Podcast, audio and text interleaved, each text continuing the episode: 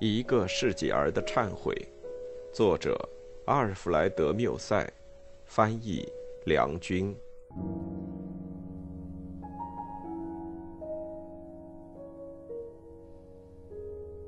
第五部，第一章。因为决定要做一次远程的旅行，我们便来到了巴黎。必要的准备和有待清理的事物。需要相当的时间，因此不能不在旅馆内租一间套房，做为时一个月的居留。最后决定要离开法国，便使得一切都改变了面貌。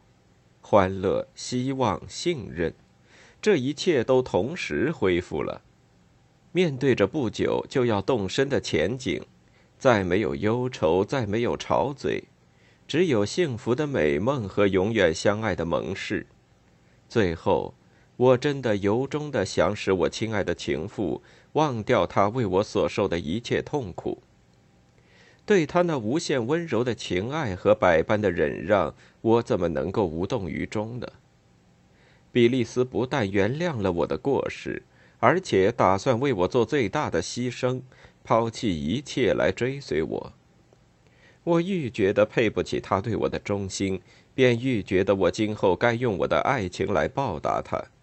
终于，我的善良天使获得了胜利，清养和爱情已在我的心中占了上风。比利斯在我身旁低着头，在一张地图上找寻一处我们将要去那儿终老的地方。我们还没有做出决定要到哪儿去，我们却发现，在这踌躇未决之际。有着一种那么新奇、那么强烈的快乐，因此可以说，我们在故意装作毫无办法决定一个要去的地方。像这样，当我们在地图上找目的地的时候，我们的前额靠在一起，我的胳膊搂住比利斯的腰肢。我们将去哪儿？我们要做什么？新生活从哪儿开始？在无数的希望当中，有时我也昂起头来。我将要用什么话来表明我当时所有的感受呢？当我望着这一副向未来微笑，还因为过去的痛苦而苍白的美丽安详的脸孔，我的心是多么悔恨。当我这样搂着他的时候，他的手指在地图上指指点点，一面他又低声谈说他所拥有的财产。他的欲望，我们未来的隐居生活。这时候，我真愿意把我的血液都输给他。幸福的计划，你或许是世间唯一真正的幸福呢。大约有八天的时间，我们是用在跑腿和购置东西上。有一天，一个青年人来到我们的寓所，他给比利斯带来了几封信。在他同他会见过之后，我发现他脸有忧色，而且神情沮丧。可是我除了知道这封信是从那城寄来的之外，其他情况我就茫然无所知了。在这同一个城市里，我曾经第一次谈起过我的爱情，在那儿还住有比利斯仅存的几个亲人。这时，我们的准备工作很快就完成了。而占据着我的心头的，除了急于要离开这儿的思想外，可说是没有别的念头。同时，由于我心中充满愉快，我竟连休息的时间都非常少。当早晨我起来的时候，阳光照亮了我们的窗子，我感觉十分兴奋，竟好像是陶醉了一般。这时，我踮着脚轻轻走进比利斯的卧室。他醒来时不止一次看见我跪在他的床边望着他睡觉，我禁不住泪流满面。我不知道有什么办法能使他相信我的真诚的忏悔。假如为了爱我的第一个情妇，我曾经做过一些疯狂的事情，现在我将会做出百倍于过去的，因为一切过度的热情都会引起怪诞或狂暴的后果。我却以狂热的心情来追寻这种后果。我对比利斯真是崇拜备至，尽管六个多月以来我已经是他的情人，但当我接近他的时候，却好像是我第一次看见了他那样。当我去吻这个长久以来被我虐待的女人的裙角时，我还是胆怯的很。她的片言之字都会使我震颤，好像我从未听过她的声音一般。有时我呜咽着投到她的怀里，有时我又发出无缘无故的大笑。我只有以痛恨和厌恶的心情来谈起我过去的行为，而且很希望在什么地方。有一座专门供奉爱情的神庙，以便我到那儿受一次洗礼和给我穿上一套特殊的服装，而从此没有任何人能从我手中把它抢去。我曾经见过提香画的圣多玛，在这幅画上，圣多玛把手指按在基督的伤口上。我常常想到他。假如我敢于把我对爱情的虔诚来和一个人对于他的上帝的信仰做比较的话，我可以说我有点和他相似。这副不安的面孔所表达的感情，几乎还在怀疑，却已经在重信了。到底该给他一个什么名目呢？他摸出那伤口，奇怪的毒神的话语在他张着的唇边止住了。就在这嘴唇上，轻轻的发出祈祷的声音。这是一个信徒吗？还是一个不信教的人？他是不是因为冒渎了神明而又在忏悔？就连他自己，连那画家，还有望着他的你，对这一点你们都毫无所知。那救世主在微笑，这一切都像一滴露珠，在无边的恩泽的光辉里被吸收的干干净净。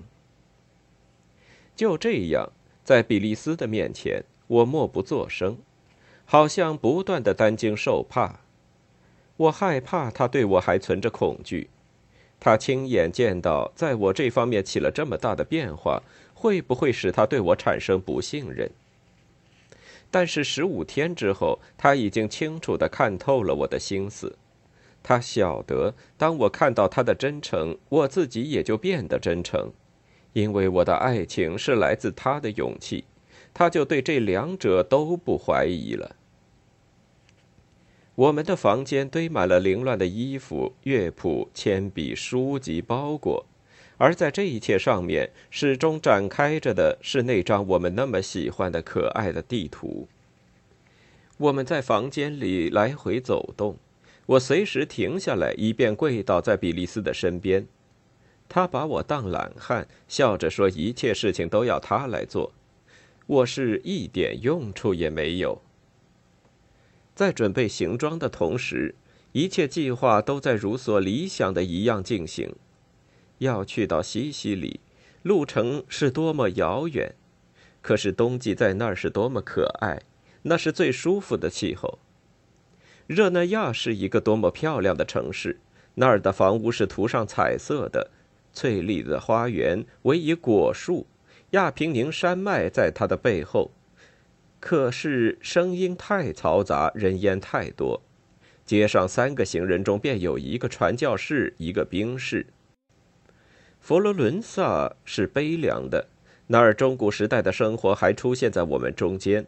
它的有铁栅栏的窗户，把所有房屋都玷污了的那种可恶的棕黑色，怎能令人忍受得了？我们将到罗马去干什么呢？我们去旅行不是为了要给自己增光彩，更绝不是为了要学到什么东西。假如我们到莱茵河岸去，怎么样？可是到那儿去的适宜季节要过去了。尽管我们不是去找热闹，可是当你去一个地方，而那个地方的热闹季节已经过了，总会觉得有点悲凉。可是西班牙又怎么样呢？太多的障碍将会使我们望而却步。在那儿旅行必须像行军一样，要准备应付一切意外，使你无法得到休息。那么到瑞士去吧。如果说到那儿旅行的人太多，就让傻瓜去对此表示轻蔑吧。在那儿有三种上帝最喜欢的艳丽绝伦的颜色，那是天空的蓝色。原野的绿色，雪峰的白色。比利斯说：“我们走吧，走吧，我们要像两只鸟儿一样飞翔，亲爱的沃达夫，我们可以这样设想：想我们是昨天才相识的，你在一个舞会上认识了我，你喜欢我，我也爱你。你对我说，离此有若干里远，不知在一个什么小城里，你曾经爱过一位比埃松太太。在你和他之间所发生的事情，我根本不愿意相信。你不是要向我倾吐你和那个女人，你因为我而离开了他的女人的爱情吗？而我方面，我也要低声的告诉你，在不久以前，我曾爱过一个坏蛋，他使我十分不幸。你可怜我，你禁止我再说下去，于是我们之间取得谅解。对这样的事情，我们永远不再去提它。当比利斯这么说的时候，我所感受到的感情很像一个吝啬鬼的感情。我用抖颤着的胳膊去紧紧地拥抱他，我自己嚷道：“上帝呀，我不知道我究竟是因为快乐还是因为害怕而在发抖。让我把你抱起来吧，我的宝贝儿，在这茫茫大地上，你是属于我的。我们就此动身吧，让我的青春死去，让一切纪念消亡。”让忧愁和懊悔一起埋葬，我的善良的、勇敢的情妇啊！你使一个成年男子变成了小孩儿。假如我现在失掉你，我将不可能再爱别人的。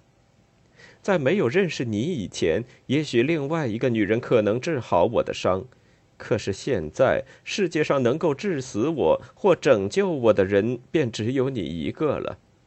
因为在我的心中带有我所给你受过一切痛苦的伤痕，我曾经是一个忘恩负义的、盲目的和残忍的人。感谢上帝降福，你还在爱我呀！